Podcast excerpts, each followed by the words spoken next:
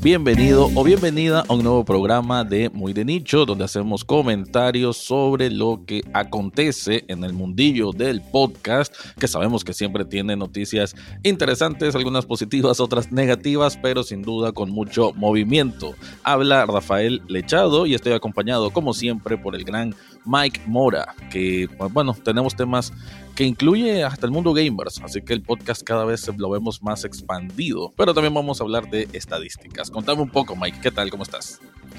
Muy contento, muy, muy, muy feliz. Ahora eh, el gran Mike Mora suena así como de, ah, así, de la misma manera voy a presentar a, nuestra invitada, ¿no?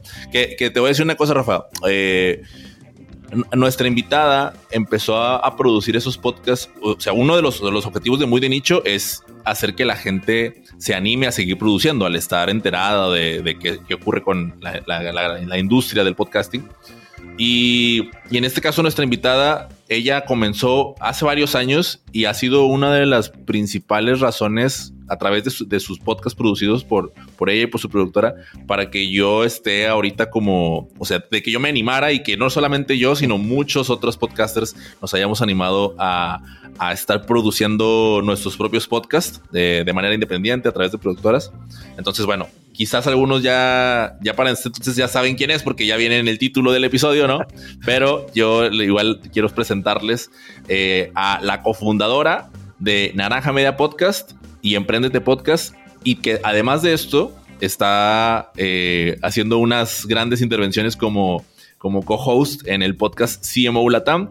Ella es la gran Daniela Arias. ¿Cómo estás, Daniela? Bienvenida a Muy de Nicho. Oye, gracias, gracias Rafa, gracias Mike. Además, eh, sí, claro, cuando uno le dicen la gran Daniela Arias, o sea, eso ya, eso ya cambia la, la introducción. Entonces, Muchas gracias, muchas gracias. Sí, me siento muy, no sé, chévere compartir este ratito esta mañana. Eh, entonces, muy contenta de estar acá. Gracias, gracias Dani. Y, bueno, el, día de hoy vamos a estar platicando eh, los tres. Eh, desde Colombia, Nicaragua y México vamos a estar ahora sí que desglosando los, los siguientes temas. El, el, tema que yo les voy a estar compartiendo es una nota de The Verge en donde se habla acerca de por qué las compañías siguen estando tímidas a la hora de invertir en, ads, en podcasting. Y bueno, pues ahí lo voy a estar intercambiando con algunos, algunos pequeños insights de ahora que tuve la oportunidad de estar en el Festival Mexicano del Podcast. Entonces, pues por ahí vamos a estar medio como combinando. Y de tu lado, Rafa, ¿qué nos vas a contar? Bueno, de hecho me gustó haber encontrado, mejor dicho, fue Mike, debo admitir el que me pasó la noticia, pero la verdad sí me gusta mucho que es del mundo gamer, que me parece que también es importante resaltar en este ámbito del podcast porque el gamer o el gaming como tal antes era muy de nicho, ahora se ha hecho ya algo creo yo más aceptado, creo, más socialmente, ¿no? Antes era un poquito más como de los frikis, entre comillas, pero no, ahora es un, entretenimiento más. Y en, en, el caso de los podcasts hay datos interesantes, comparables, que ahí voy a estar comentando de un artículo de la página Media Research. Así que con eso empezaríamos.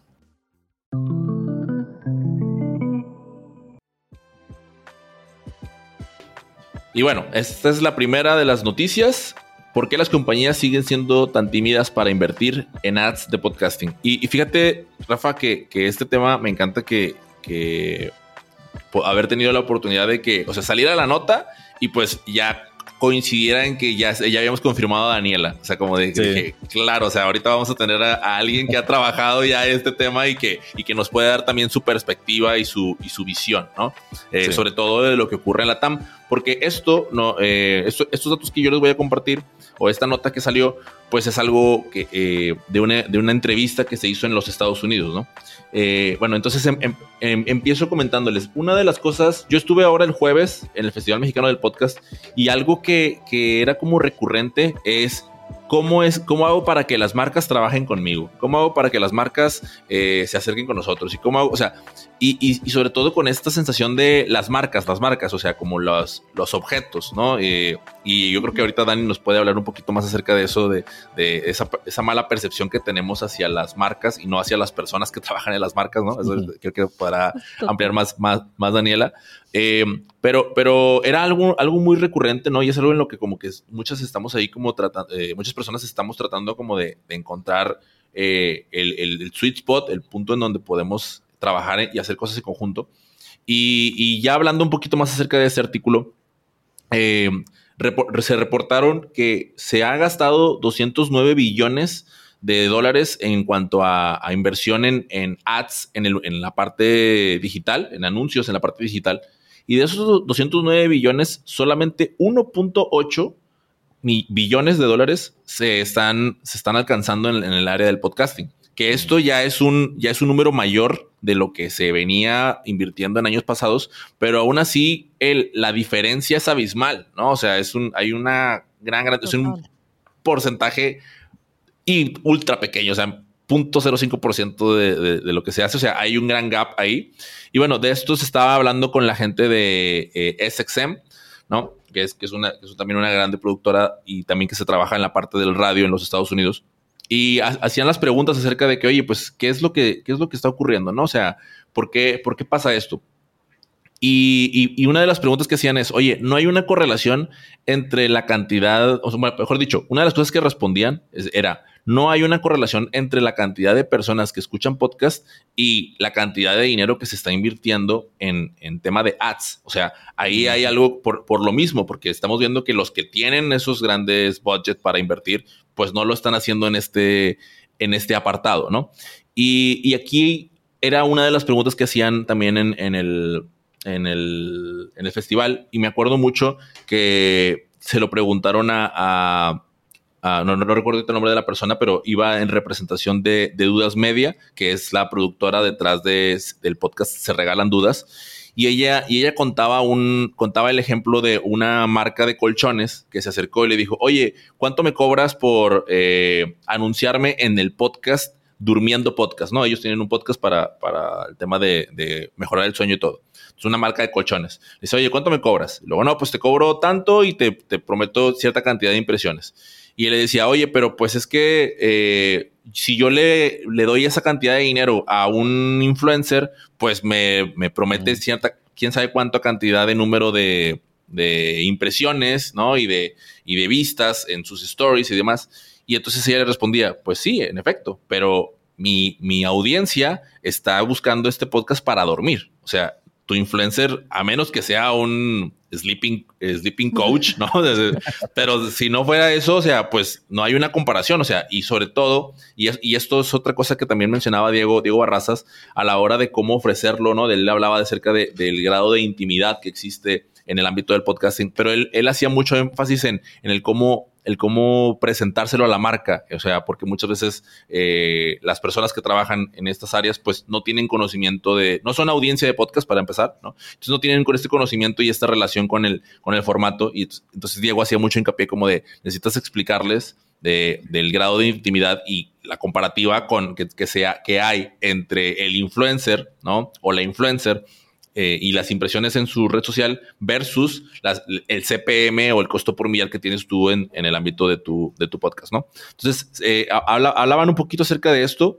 Eh, también en la entrevista, de, volviendo al artículo de Diverge, hablaban acerca de, la comparación que se hace con la radio, ¿no? Que esta eterna comparación que se hace constantemente de, de oye, porque actualmente, digo, lo sabemos todos los que llegamos a escuchar radio cuando nos quedamos sin batería en el celular eh, y lo ponemos ahí en el, coche, ¿no? O, cuando no trae, o cuando no nos funciona el Bluetooth, no nos funciona el Bluetooth y, lo tenemos poniendo. ¿Y cuántos anuncios no hay? Estamos escuchando ahí eh, y porque las empresas invierten, ¿no? O sea, el supermercado invierte y sabe a qué horas ponerte ya el anuncio de que la papa está en descuento, etcétera. Pero pues eso no está ocurriendo en el podcast y no sé hasta qué punto queramos que ocurra. Pero el punto es que no está ocurriendo, o sea, no solamente con el supermercado, sino con otras empresas. Y entonces ese, este constante comparativo pues también resulta injusto hacia el tema del podcasting, eh, pero también igual respondían, ¿no? Eh, uno de los entrevistados hablaba acerca de que pues sí, pero no, el, podrá hacer eso en el, radio, pero la interacción del, podcast con, por ejemplo, los enlaces, ¿no? O sea, de cuánta gente hace clic en los enlaces de los call to action que haces, pues es muy variable y es muy diferente a lo que ocurre, de lo que ocurre en la radio. Entonces, todos, todos estos aspectos eran, eran cuestiones que, que, evidentemente, pues a uno daban para reflexionar porque, ojo, no es como que estuvieran diciendo, estas son las respuestas, ¿no? Estas son las respuestas de, de, y ni ese es el camino. Pero sí el hecho de, de al estar leyendo este artículo, y aquí quiero pasar con Dani, eh, eh, yo estaba leyendo esto y estaba como entendiendo de, es verdad, o sea, cuando empezamos a hablar, lo primero que hice incluso yo al mencionar, porque así empieza el artículo, es decir, número de, de presupuesto invertido, 209 billones. Eh, número invertido en el podcast, 1.8. Y luego empiezas a pensar en qué? Pues empiezas a pensar en cuánto se está invirtiendo en Facebook Ads, en Google Ads, en, en, en, la radio comercial, en la televisión. O sea, entonces haces ese comparativo. Claro, por supuesto. Entonces, el, esta, esta conversación a mí me pareció eh, muy rica en el sentido de, de, empezar como a entender de las áreas de oportunidad que tenemos en el ámbito del podcasting para empezar a hacerle ofertas a como decían en el festival, a las marcas, a las marcas. Y, en ese sentido, eh, Dani, quisiera, quisiera empezar eh, contigo, es, eh, de nuevo, si, si, quieres compartirnos desde tu experiencia, o sea, ¿cuál es tu perspectiva y cuál fue, cuáles fueron las ideas que fueron fluyendo por tu cabeza conforme ibas tú también leyendo ese artículo y las respuestas que iban dando los entrevistados? Mira, yo tengo que decir que yo leí este artículo y mi opinión puede ser... Mm, controversial porque lo más sensato es que yo como podcaster me vaya al lado de los podcasters y al lado de deberían entender nuestro formato, deberían entender la intimidad, deberían entender que esto no es lo mismo, pero la verdad, yo siento que para mí sí hay unas razones muy claras de por qué esto no sucede. Y tengo que decir que no veo tampoco como que mañana podamos resolver esto. Pero entonces voy a ir con cosas que yo he pensado y que he ido entendiendo. La primera es, hay que hay que ser claros, o sea, yo creo que tenemos que dejar de decirnos mentiras como podcasters y es, somos un canal con muy poca métrica. O sea, somos un canal que conoce muy poquito a su audiencia. Nosotros decimos, o sea, incluso y aprecio y valoro enormemente todo el trabajo que hace la productora de Dudas Media, pero que tú digas, la gente me está escuchando cuando está durmiendo y ¿Y es que acaso la gente que sigue al influencer no duerme? O sea, la gente no, no, no duerme. Eso no tiene que ver, pero nosotros a veces nos miramos con unos ojos como de muy estrellitas, como que somos súper únicos y todo el mundo debería entender lo únicos que somos.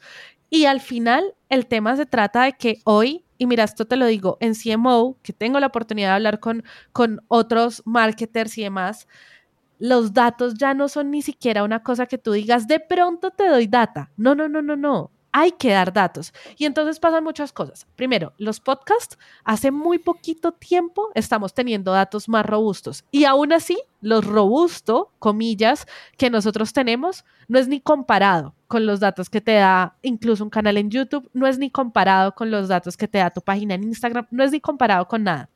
Entonces, tenemos una falta de datos impresionante. Luego, tenemos una falta de datos de la audiencia dejémonos de mentiras. Yo puedo tener un podcast en donde hablo de marketing, en donde es para despertarme, es para dormirme, eh, hablo de videojuegos.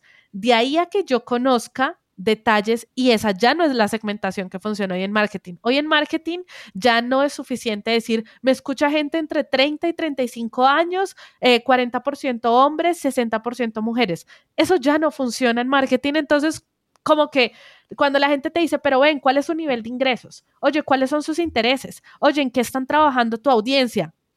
Seamos sinceros, yo creo que los que me están escuchando y los que estamos sentados acá, pues las respuestas no tengo ni idea, no tengo ni idea, no tengo ni idea en qué trabaja mi oyente. Yo no tengo ni idea si mi oyente es emprendedor, es empresario ya consolidado, si es profesional.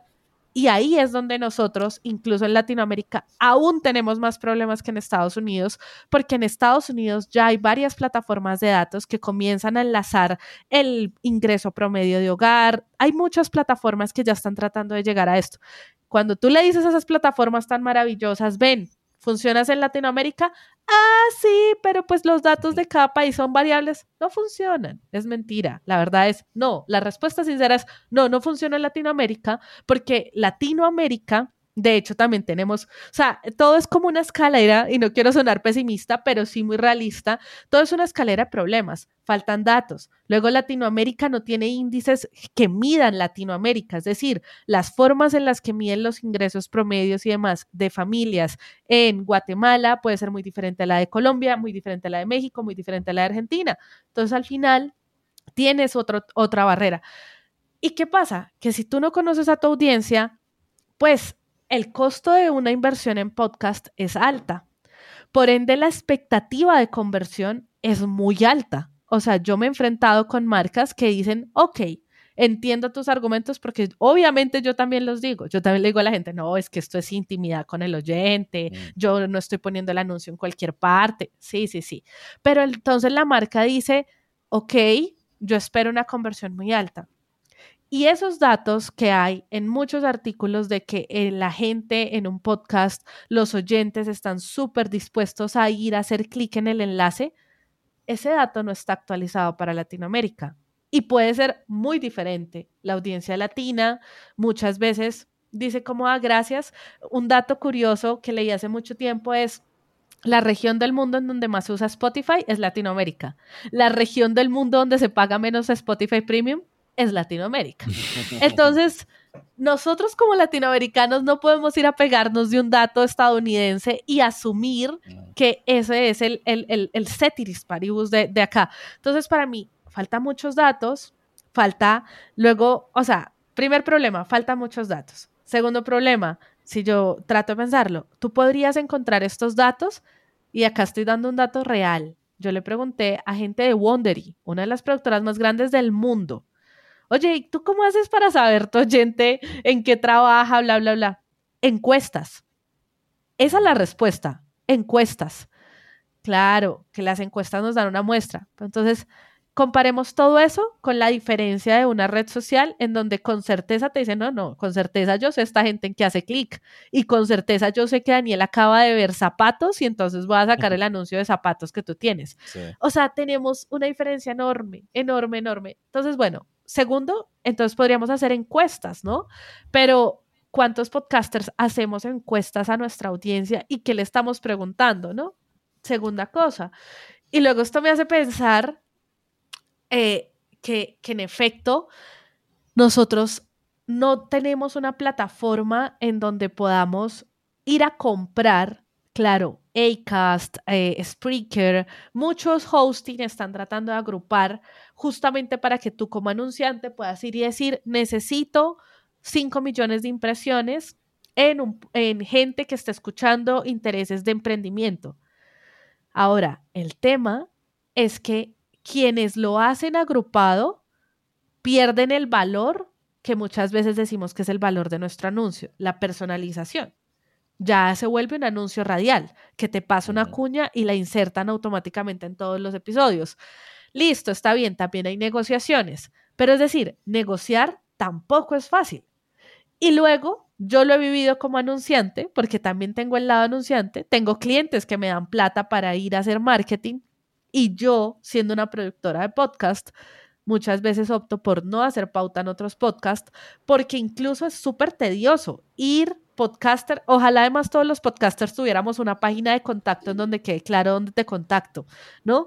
Es terrible, o sea, a veces me toca ir al Instagram, con otros ir al LinkedIn, con otros si tienen página web, para tratar de decirle, oye, ¿cómo es tu audiencia? Me interesa tu audiencia. Y luego lo que te responden, cero estandarizado. Hay gente que te dice, ah, sí, sí, yo tengo 30 mil descargas. ¿Al mes? ¿Al día? ¿Por episodio?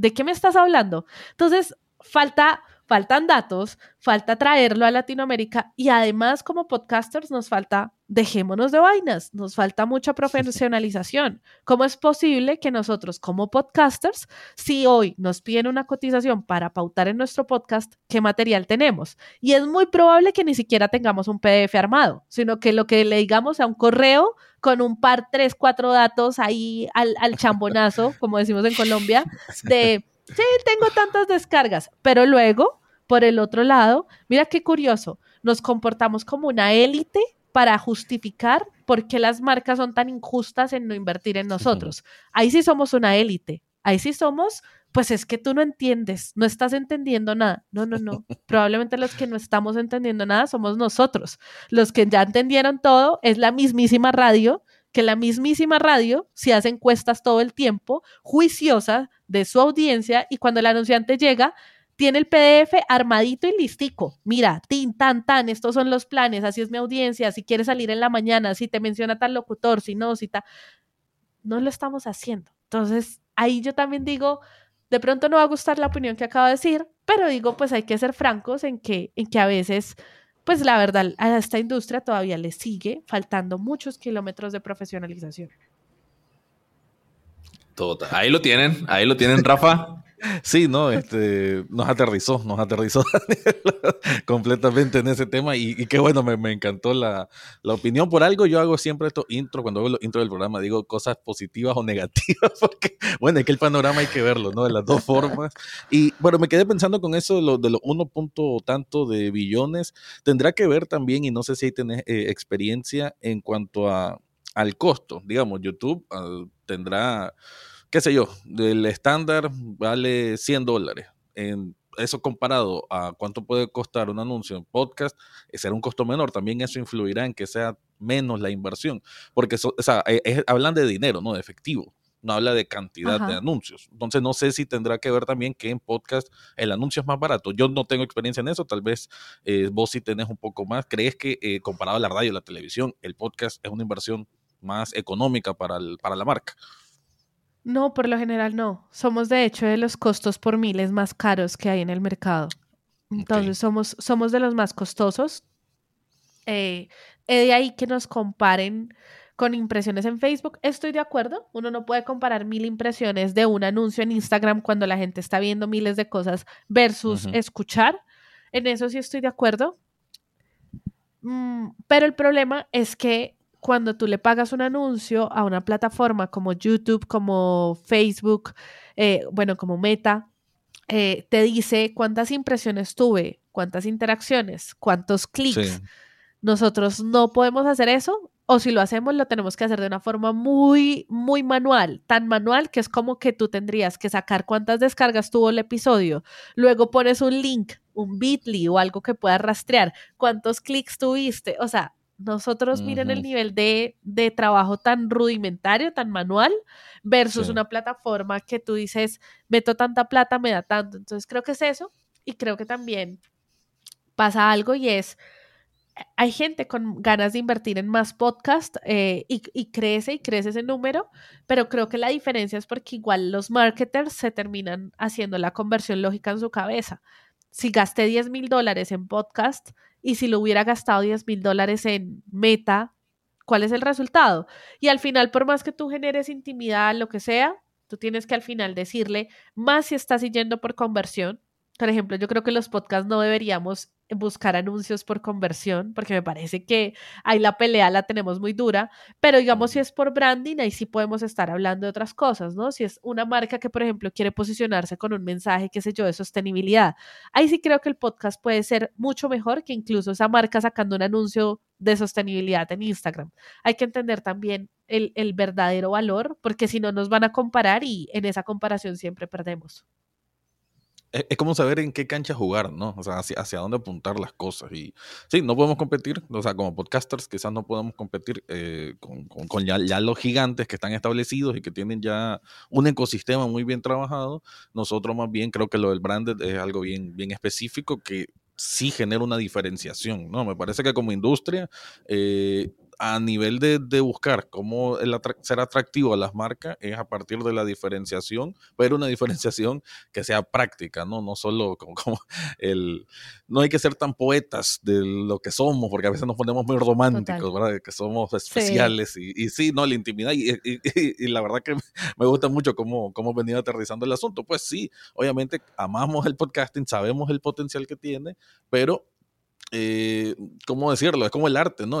El, arte a veces no se vende, ¿no? Entonces, si lo pensás como, como un elemento promocional o de, buscar ingresos, hay que saber encontrar esa vía distinta, que, que, sí sea atractiva para la marca, para el cliente y también facilitar, porque aquí lo mencionabas también, lo del que Acast está haciendo estas como fusiones para encontrar anunciantes, pero es algo que yo por lo menos así lo he percibido desde hace un tiempo que para la marca eh, tiene que hacer un esfuerzo más que para anunciarse en un podcast que buscar en YouTube cómo anunciarse, o en Google Ads, ¿no? O sea, eh, o las páginas web, que también pues, los, Google Ads, eh, no es tan sencillo. Y de por sí, eso también genera una, una problemática, hace más engordoso el, el, paso a paso de cómo llegar a anunciarte. Por lo menos creería que, que en, parte de Latinoamérica, yo sé, bueno, Colombia, yo... Eh, me imagino que está un poco más avanzado, será México también. Centroamérica, pues la verdad que aquí desde mi experiencia no, de hecho Nicaragua como tal no tiene una productora de podcast, pero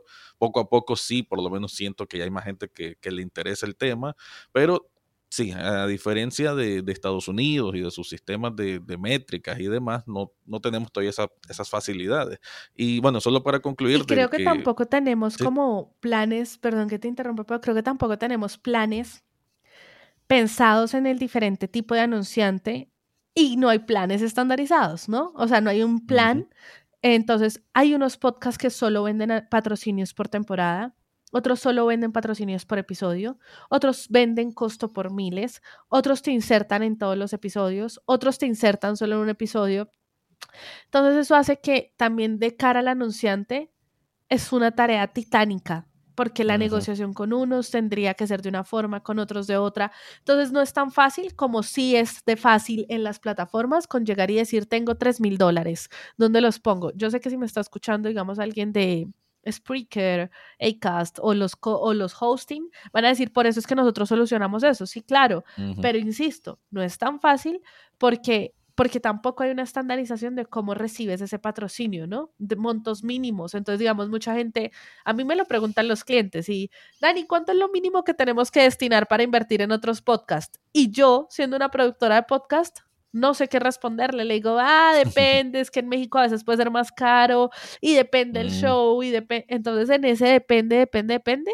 De hecho, si el cliente no tuviera la bondad de que tiene alguien como yo, que soy yo la que tiene ese, diríamos en Colombia, ese chicharrón, ese problema, pues el cliente al final me dice, ah, bueno, mira, acá tienes la plata, tú solucionamelo. Pero si fuera mi cliente el que tiene que resolver todo lo que a mí me toca resolver para encontrar esos anunciantes, seguramente mi cliente diría, no, no, no, que desgaste. O sea, ve y mete esa plata en otro lugar, mucho más fácil.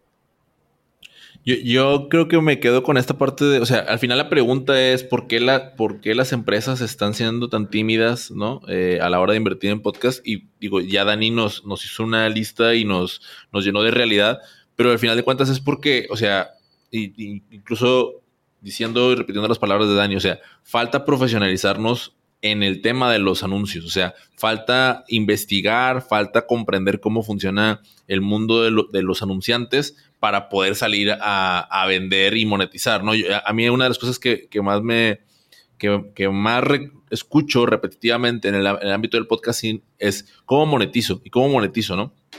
O sea, eh, hacemos el podcast y yo también estuve ahí, ¿no? Hacemos el podcast y después de hacer el podcast me pregunto cómo monetizo. Entonces, no, no tengo modelo de negocio detrás, no tengo plan eh, eh, preparado, pero yo quiero que la, que, la, gente pague por, por esto que hago, porque me leí un artículo y, y, estoy hablando de él. O sea, pues es complicado, ¿no? Y siempre me voy al ejemplo de, de, de cuando yo tomé clases de baile y entonces, o sea, yo empecé a tomar clases de baile y, por, y empecé a bailar y por eso la gente me iba a pagar al, los dos meses, ¿no? O sea, por verme bailar o por bailar conmigo. Pues no, o sea, lo mismo en el tema del podcasting. O sea, no porque tú hayas empezado a ponerte frente a un micrófono hace tres meses, eh, ya la gente debería estar suscribiéndose a tu Patreon. Digo, varía y hay mil casos, pero en ese sentido es como pensarlo en el momento de profesionalizarnos. O sea, meternos de lleno, es ponernos a estudiar, prepararnos mejor para que después tengamos esta apertura de empezar a hacer ofrecimientos verdaderos que, lo que decía al inicio, no las marcas, sino las personas, el mercado, diga, ah, yo voy a invertir aquí mi dinero porque me queda claro lo que está vendiendo. Y no estoy ahí como tratando de averiguar, ellos haciéndose las preguntas y tratando de entender, pues no sé, no entendí, pero creo que es esto y bueno, pues igual le voy a dar mi dinero, pues, pues, ¿dónde ocurre eso? ¿verdad? O sea, uno no, uno no, uno no compra así. Creo que pasa también. Mira, yo creo que también pasa que cuando como podcaster quieres hacer un hobby, esto como hobby, es muy diferente una plataforma ser, digamos, un youtuber. Porque tú como youtuber podrías decir que te vas a preocupar solo por tu contenido porque la plataforma en donde vas a crecer es una plataforma que en un momento dado, digamos que si la sacas del estadio, te va a pagar por esos views. Eso quizás comience a cambiar el panorama el día que Spotify, que Apple Podcast nos paguen por tener nuestro contenido arriba, así sea una, un valor milimétrico. Pero como todavía no nos pagan por solo subir nuestro contenido, entonces hay que meterle negocios a la mentalidad del podcaster si quiere sacar dinero de eso. Ahora el que hace su podcast y dice, no me interesa, en serio es mi hobby y si no me da un peso está bien. Eso también está bien. Pero si uno sí está pensándolo como negocio, hay que tenerle, meterle mentalidad de negocio porque es que la plataforma no va a ser igual que ser un youtuber. No, porque YouTube ya tiene un modelo de negocios para el que no sabe de negocios. En cambio, Spotify, Apple Podcast y todas las aplicaciones de podcast no tienen un modelo de negocios para el que quiere ser podcaster. Esa es una de las grandes diferencias. Y, también el, bueno, quizás ahora con estos resultados de, de, lo que está mencionando Mike, de, los, de esos números, no sé si tiene que ver con parte de lo que es la naturaleza, lo que ha sido la naturaleza del podcast, de que ya mencionaba, YouTube o sea, es la plataforma YouTube. Vas a crear contenido, lo que se te ocurra en esa plataforma. Facebook ya es una red social, ya está Meta, o sea, tenés Instagram. Ahora TikTok. O sea, es una única fuente, no sé si me explico. Mientras que podcast hay un montón de hosting o un montón de lugares donde escucharlo, no está centrado en un solo espacio. Digamos, si fuera que solamente Spotify el único lugar donde puedes escuchar podcast, como si fuese YouTube el único lugar donde en teoría puedes ver videos, obviamente hay otras plataformas, pero YouTube por excelencia, esa es la plataforma para ver videos. Eh, entonces, creo que ahí también radica uno de los asuntos del por qué es más complicado llegar a esa, a esa estructura ¿no? de, de, marca, de negocio, de, saber venderse. El hecho de que eh, está no está centralizado, ¿no? sino que está disperso por diferentes empresas que igual compiten entre sí y que nosotros como que el creador de contenido, eh, no es que todos tenemos que subir en Acast, no es que todos lo tenemos que subir en Spreaker, no hay una sola, o sea, son cuántas variantes, hay como 20, y cada vez son más lugares donde uno puede hacer host, lo cual es positivo para el como podcaster, pero sí genera, creo, un poquito de ruido a la hora de hacer esa estructuración o esa profesionalización como industria podcastera para las marcas. Me parece también ese, ese detalle.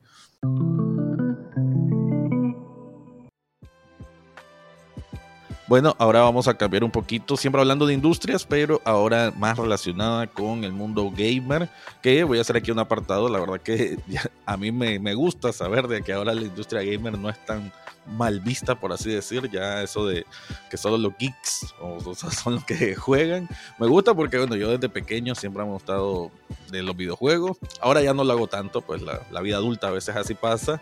Pero incluso con un videojuego que se lanzó hace poco, que ha sido una sensación, que no sé si ustedes manejan un poco de gamer, pero aunque no lo manejen, seguro han escuchado del último Zelda, que salió hace poco la, de la empresa Nintendo. Y curiosamente, uno de los spots que hizo Nintendo sobre ese Zelda que acaba de salir que es un juego de aventura, a final de cuentas, fantasía, era para audiencia así, como de 30 para arriba. Así que curioso, ¿no? Ya cada vez está más esa mentalidad que ya los gamers no es para el niño o la niña, es como ya para el, adulto. Entonces es curioso, ¿no? Cómo también existe, cómo cambian esos panoramas, ¿no? Esa, de, de la propia industria, cómo van evolucionando. Y sin duda, para mí, de, de, los 80 que empezó, empezar, eh, bueno, que, que empezó la, la industria de los videojuegos, así como en grande, creo que eh, puedo decir que en este 2020 para arriba va a ser su mejor temporada. Así que quería hacer ese comentario. Voy a compartir, eh, aquí tengo la noticia del, del, sitio web Media Research que hace un análisis interesante sobre cómo se está integra integrando el mundo de los podcasts a los videojuegos. Dice, los contenidos inspirados en juegos están demostrando que crean éxitos cinematográficos y televisivos. Con series de televisión como The Last of Us y largometrajes como Dungeons and Dragons, Honor Among Thieves, también esa es la película, los aficionados a los videojuegos son un público clave que los podcasts también pueden atraer. Tanto las redes de podcast como las empresas de juegos tienen la oportunidad de explorar podcasts inspirados en juegos para fomentar el fandom y los ingresos, creando nuevos niveles de competencia en el mercado de podcast. Los aficionados a los juegos que son más tiempo y que son los que más tiempo y dinero invierten en ellos, también parecen ser grandes fans de los podcasts. Aquí están los datos. Casi la mitad, 47% de los aficionados a los juegos escuchan podcast todos los meses. Esto es según datos de este mismo sitio que recopiló, volvemos a la data, ¿no? La importancia de la data. Y el 29% lo escuchan a diario.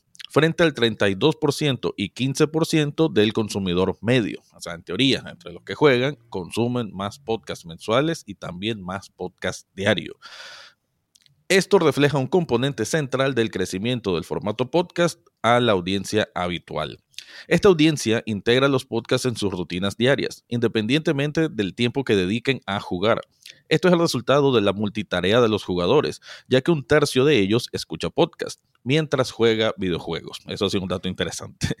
Los juegos menos intensivos en audio podría incluso integrar los podcasts en su experiencia de juego lo que podría ayudar a dirigir a los oyentes a comprar productos del juego, por ejemplo, cartas coleccionables, equipamientos, apariencias, etc., a través de anuncios y durante el propio podcast.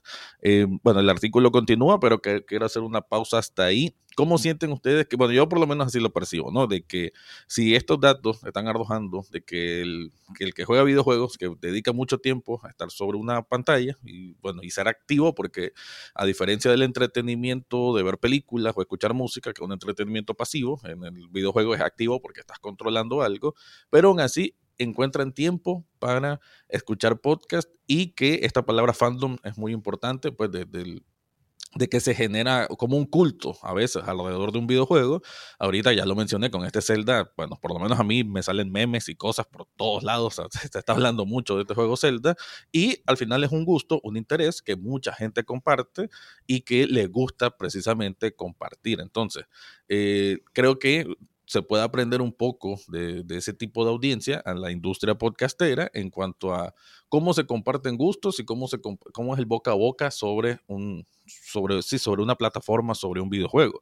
Eh, bueno, aquí te pregunto, Mike, ¿cómo sentirías que, bueno, tenemos de hecho uno de los que nos escuchan, ¿verdad? Es de un podcast precisamente de videojuegos. Aprovechamos para saludar a Video Game Podcast, que son de Ecuador, ¿no? Me parece que son de Ecuador. No, Ah, ok, pensé, que eran de otro país.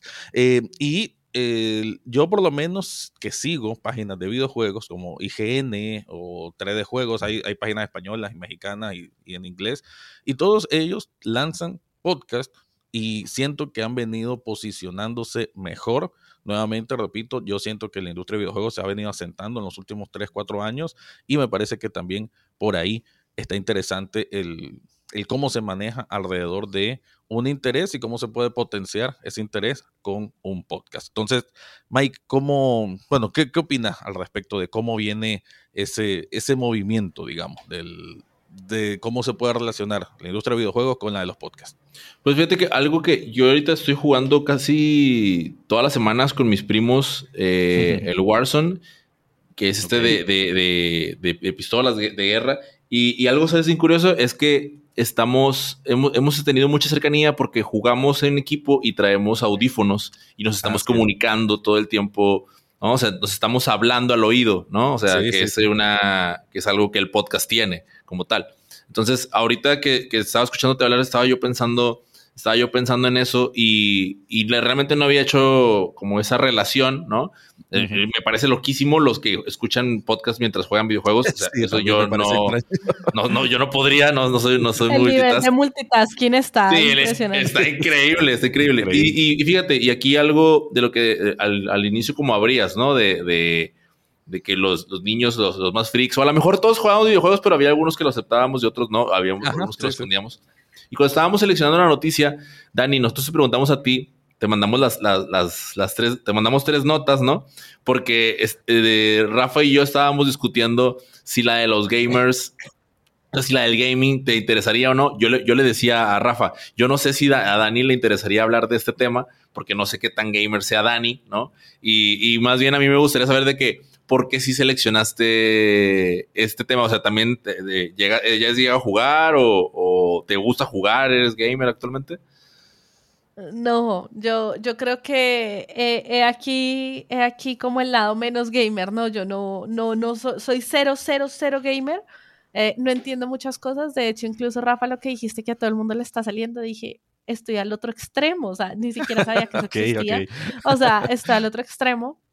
Pero la razón por la que elegí la noticia es porque yo vengo con la sensación hace más o menos un año de que el podcast está mutando y en esa mutación lo que está pasando es que el podcast era el centro de las cosas y queríamos que fuera el centro de las cosas y alrededor del podcast giraran otras cosas.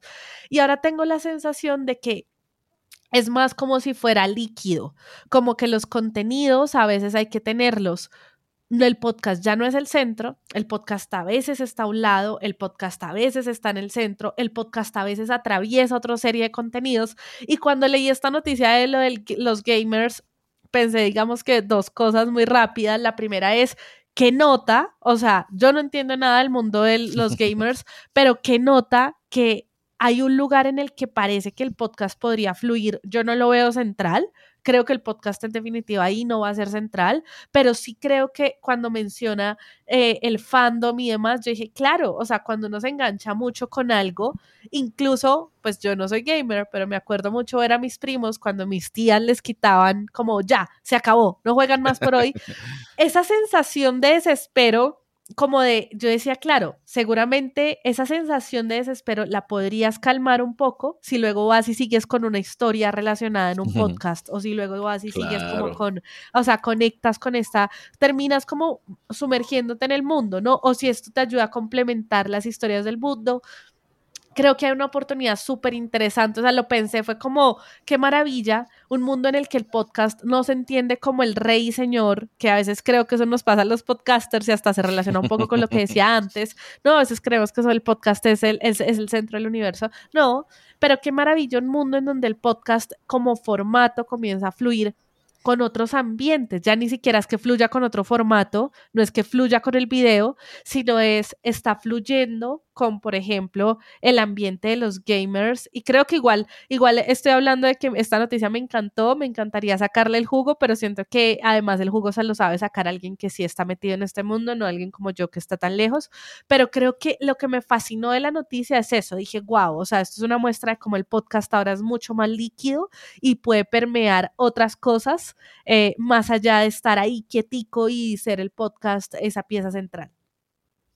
De hecho, eh, y, siempre relacionado a los videojuegos, una, una parte del mundo gaming que yo sinceramente no entiendo, digo, tal vez ya, ya me sobrepasó en edad, eh, pero el mundo Twitch, que el mundo Twitch es gente jugando y tienen audiencias impresionantes. Y eso es algo súper de nicho. Eso ya no es muy de nicho, es súper de nicho y, y, hay gran audiencia. No sé cómo se monetiza en Twitch, pero supongo que es un sistema similar de, de YouTube, o no sé si es con mecenas, pues que la gente da aportes a, las a las sesiones en vivo, pero volvemos al punto, como desde el gamer se generan como estas otras industrias y creo que por ahí el podcast puede explorar. Yo el año pasado, como en octubre, estuve en una ponencia hablando del del famoso metaverso, que no sé el final que tanto vaya a sentarse realmente esto, pero son como lugares eh, de realidades virtuales en que uno puede estar ahí mientras juega o mientras se comunica con otras personas.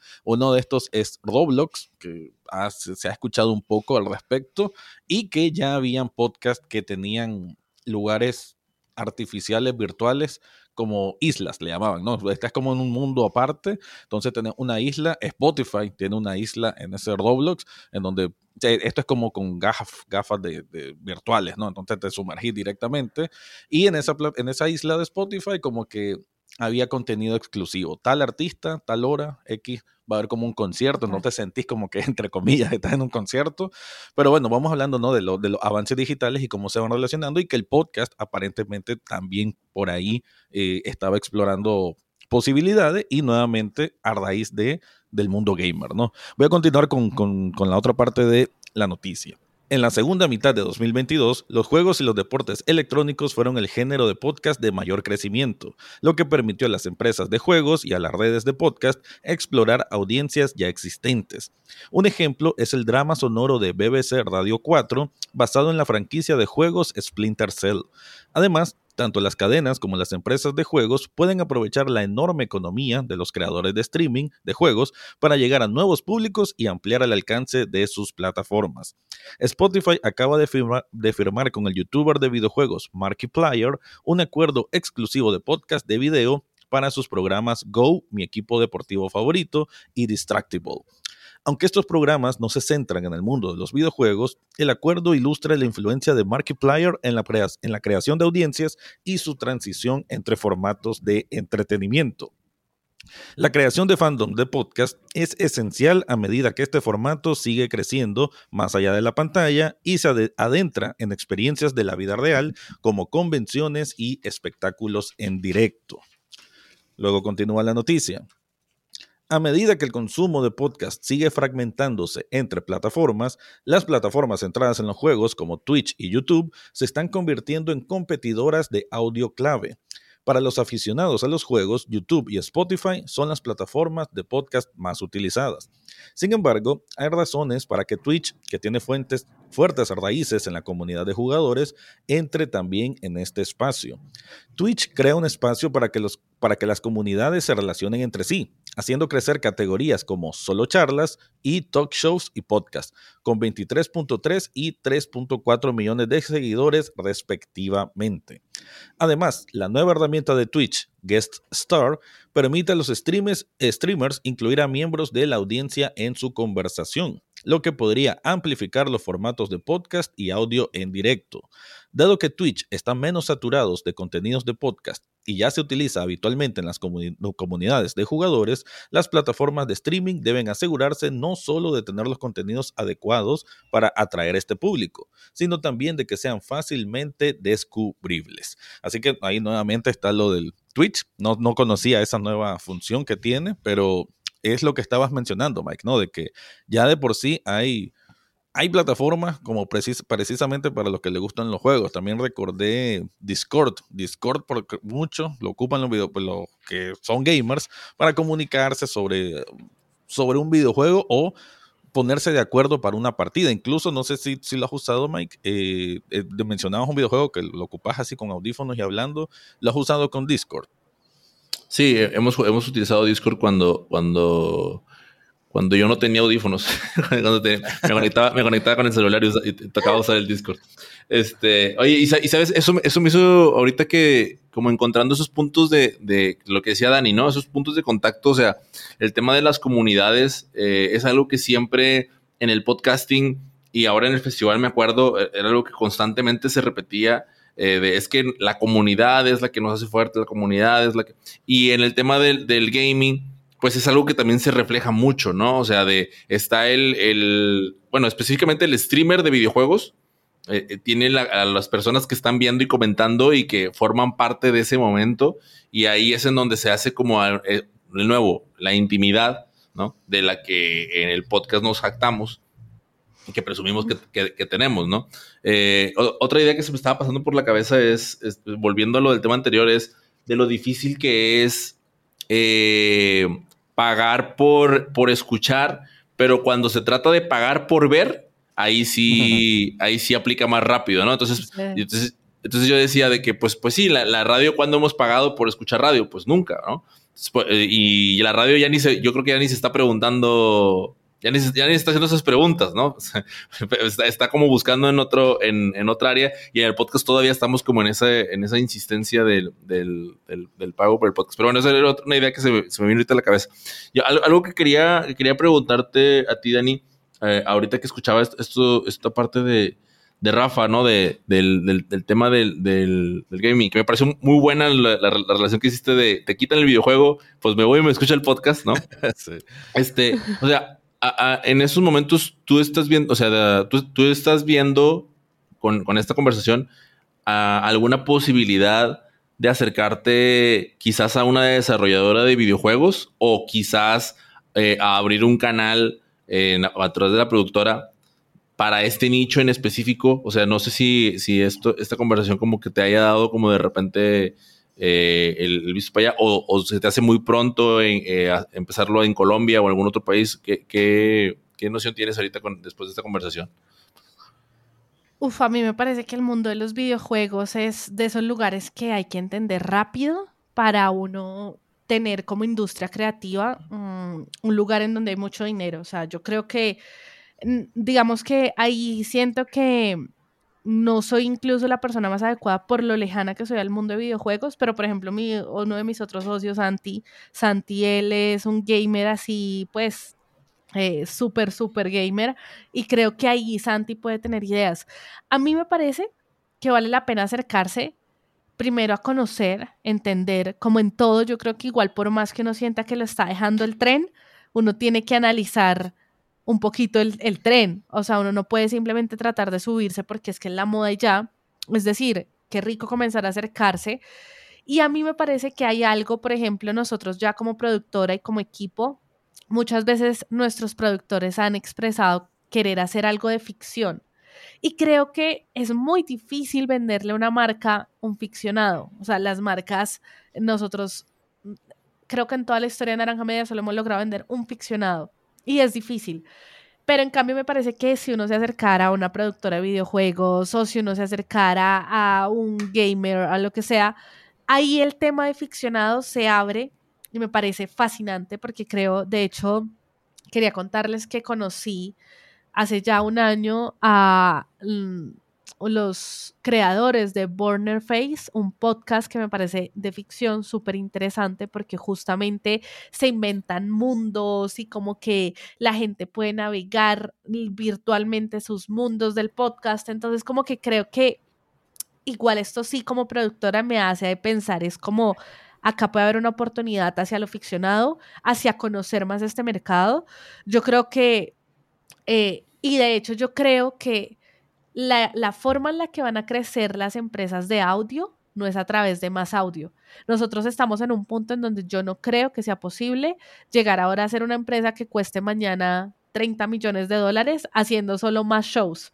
Creo que la forma en la que podemos crecer como industria en el audio es entender mejor las otras industrias y en dónde, por eso hablo más de ser más líquidos, en dónde podemos comenzar a entrar. Y si eso implica que mañana estemos haciendo ficcionados que también tienen que tener un desarrollo en un metaverso, creo que tenemos que estar abiertos a ese tipo de cosas, porque si no la industria del podcasting per se se va a quedar muy chiquita. O sea, es muy impresionante que igual nosotros ya estemos identificando muy rápido cuáles son las empresas más grandes del podcasting en el mundo versus trata de identificar en otra industria, qué sé yo, dime cuáles son las productoras de video más grandes del mundo. Es difícil.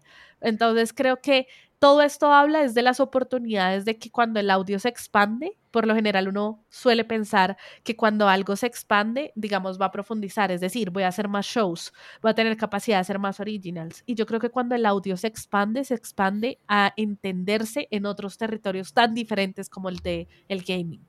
Eso es lo que, de hecho, creo que eso es lo que me fascinó de la noticia.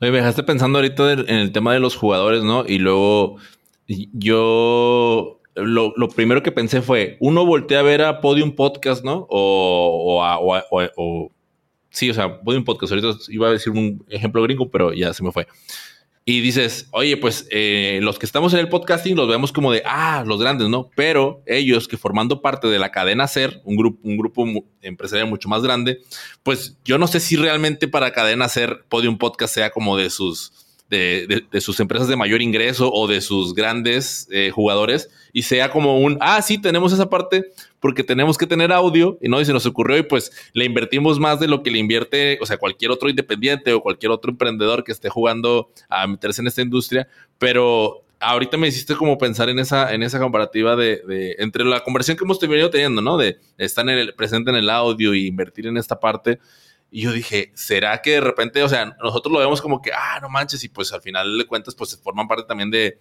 una cadena de radio y todo, y se ve como de, ah, somos la top, ¿no? Pero en, detrás, en los números, sea como de, pues sí, pero, o sea, eso es la top, pero no es nuestra top. O sea, si el día de mañana tuvimos que desaparecerla, pues igual no nos afectaría tanto. Estoy yéndome al lado exagerado, ¿no? Pero se, me ahorita la mente. A mí me pasó algo eh, y lo voy a confesar acá porque nunca lo he dicho públicamente, pero a mí me pasó algo eh, un poco miedoso. Es un sentimiento que yo en el fondo me generó fue miedo. Después de volver de uno de los podcast movement, yo me di cuenta, con orgullo, claro, pero con algo de miedo, que éramos de las productoras más grandes que habían y que no estábamos ni siquiera muy lejos de ser de las productoras más grandes de Estados Unidos. O sea, yo me di cuenta que muchas empresas decían como, wow, ustedes tienen 30 personas full time, eso es demasiado grande.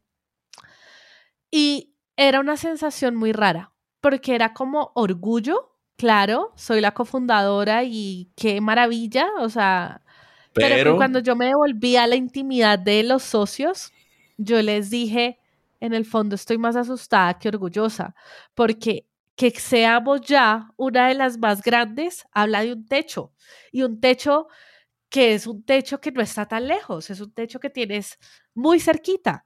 Entonces, como que yo digo, claro, y quien me escuche puede decir, ay, pero qué orgullosa Daniela, o sea, ni siquiera tiene los millones de dólares que pagaron por Joe Rogan, o ese tipo de cosas. Yo estoy muy clara en ese tipo de cosas, o sea, que no tengo la inversión que tiene Sonoro y demás en millones de dólares, yo lo sé, pero estoy hablando de que vete a cualquier otra industria.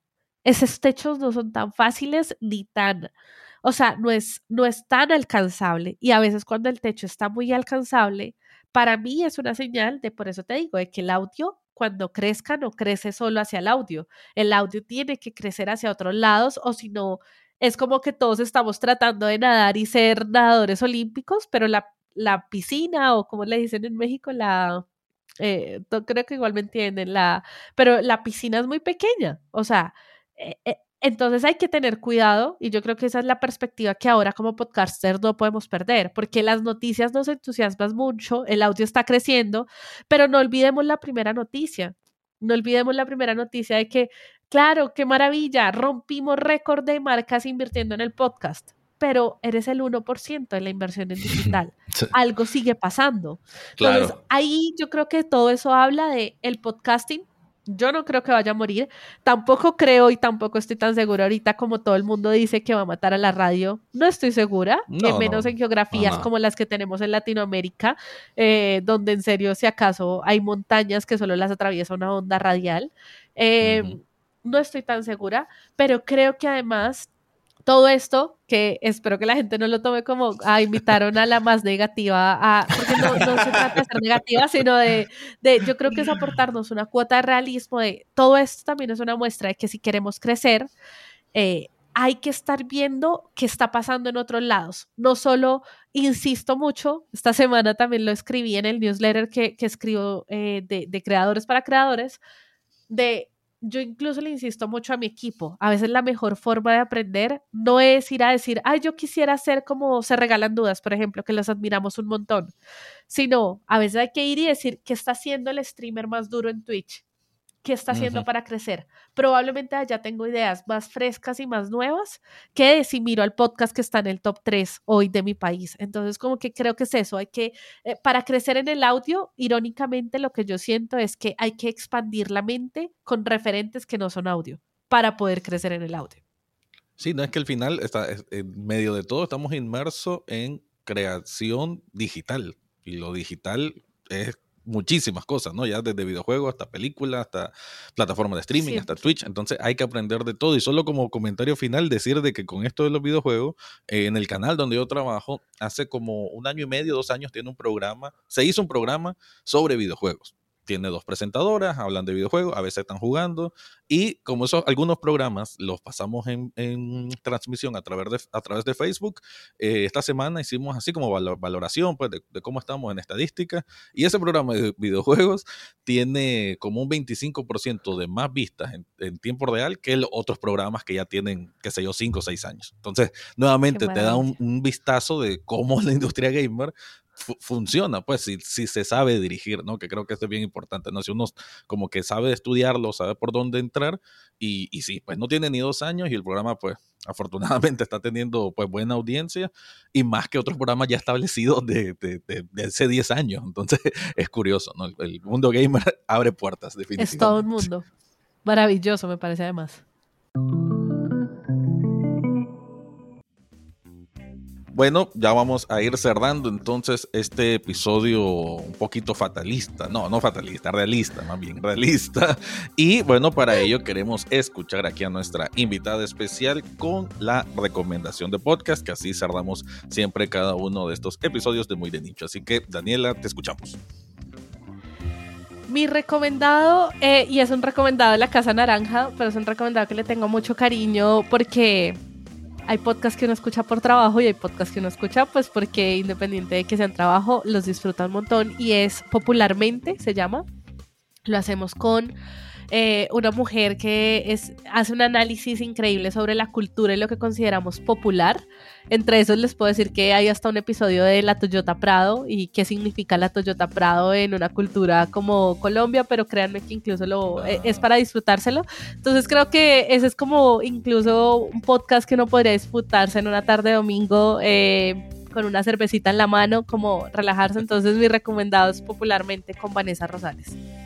10 de 10. Sí, yo, yo, yo luego me voy a echar una, me voy a echar un clavadito. Eh, lo, vi en, lo, vi muy recomendado, sobre todo por las productoras de, de, Naranja, ¿no? O sea, las que tengo ahí en redes sociales estaban emocionadísimas, como de no, eh, por, sobre todo por el tema de la host, ¿no? O sea, de la host que estaba, Que estaba participando. Y, o sea, episodio que salía, episodio que estaban haciéndolo así, pero, pero, pero se, se nota cuando compartes, se nota cuando se comparte un episodio, pues porque trabajas, trabajas ahí, a cuando de que vatos tienen que escucharlo porque, me, o sea, si lo escuchas me lo vas a agradecer, ¿no? Y, eso, así, así noté yo a las productoras, este, eh, compartiendo el episodio, entonces eh, toca toca echarse un, clavadito. Y, bueno, eh, aprovecho de una vez también para invitar a la audiencia a, que sigamos en comunicación, a seguir en contacto. Eh, ya saben que en nuestras redes sociales nos encuentran en Twitter como arroba muy de nicho, eh, en, LinkedIn nos, nos encuentra también como muy de nicho y en nuestro correo que tenemos muy de nicho y algo que también es importante, Dani, si pudieras, si pudieras compartir con nosotros tus redes sociales para aquellas personas que, deseen tener aún más conversación y que deseen entrar más en, este mundo o incluso producir un podcast con Naranja Media, pues puedan hacerlo a través de ti. ¿Cuál sería? Pues si quieren conectar conmigo, creo que comparto cosas más interesantes para mm, lo que estamos hablando en mi LinkedIn que me encuentran como Daniela, mi segundo nombre es Alejandra, entonces Daniela Alejandra Arias, me encuentran mm, en LinkedIn. Si quieren conectar más desde el lado como marketer, eh, escúchense CMO Latam, que ahí estamos compartiendo las opiniones y... Y ya también, sí, digamos que la otra forma de conectar conmigo es cada ocho días hago un newsletter de creadores de contenido para creadores de contenido y lo pueden encontrar en naranjamedia.co barra correo ahí lo encuentran y la persona que lo escribe lo redacta y les responde todos los mensajes y me responden al correo soy yo. O sea que eh, no es un robot ni nada, soy yo. Entonces esas son las formas más fáciles de conectar conmigo en estos tiempos de inteligencia artificial es muy importante decir eso. ¿no? Sí. Soy yo el que Hay que aclarar que no lo escribió ChatGPT, los correos los escribo yo. Exactamente. bueno, entonces, Mike, con eso estaríamos cerrando este episodio. Seguimos aquí avanzando en la temporada 4. Por cierto, a los que escucharon hasta acá, ay, disculpen que tuvimos unas semanitas, ¿no? De, de, retraso ahí, pero bueno, la vida, pues Ustedes saben cómo es la vida de adulto. Pero aquí estamos y... De, hecho fue mi culpa, fue mi culpa. Mi, culpa que eh, subimos un... Aquí les cuento rápido, subimos un cerro, unos amigos y yo, casi no la contamos para el regreso, entonces pues no, no llegué a la, a la, hora de grabación y bueno, me tocó decirle a Rafa, Rafa, grabamos la, grabamos la, dentro de dos semanas, pero gracias por, por esperar y bueno, espero que, esperemos que, hayamos, que hayan disfrutado tanto la conversación como nosotros disfrutamos con, contigo, Dani, y de verdad muchas gracias, Dani, por haber aceptado la invitación a estar acá. No, hombre, a ustedes. En serio que la pasé muy bien. Así haya sido con una cuota de realidad, la pasé muy bien. En serio, muchas gracias, Rafa. Muchas gracias, Mike. Gracias. Listo, muy bien. Chao, chao.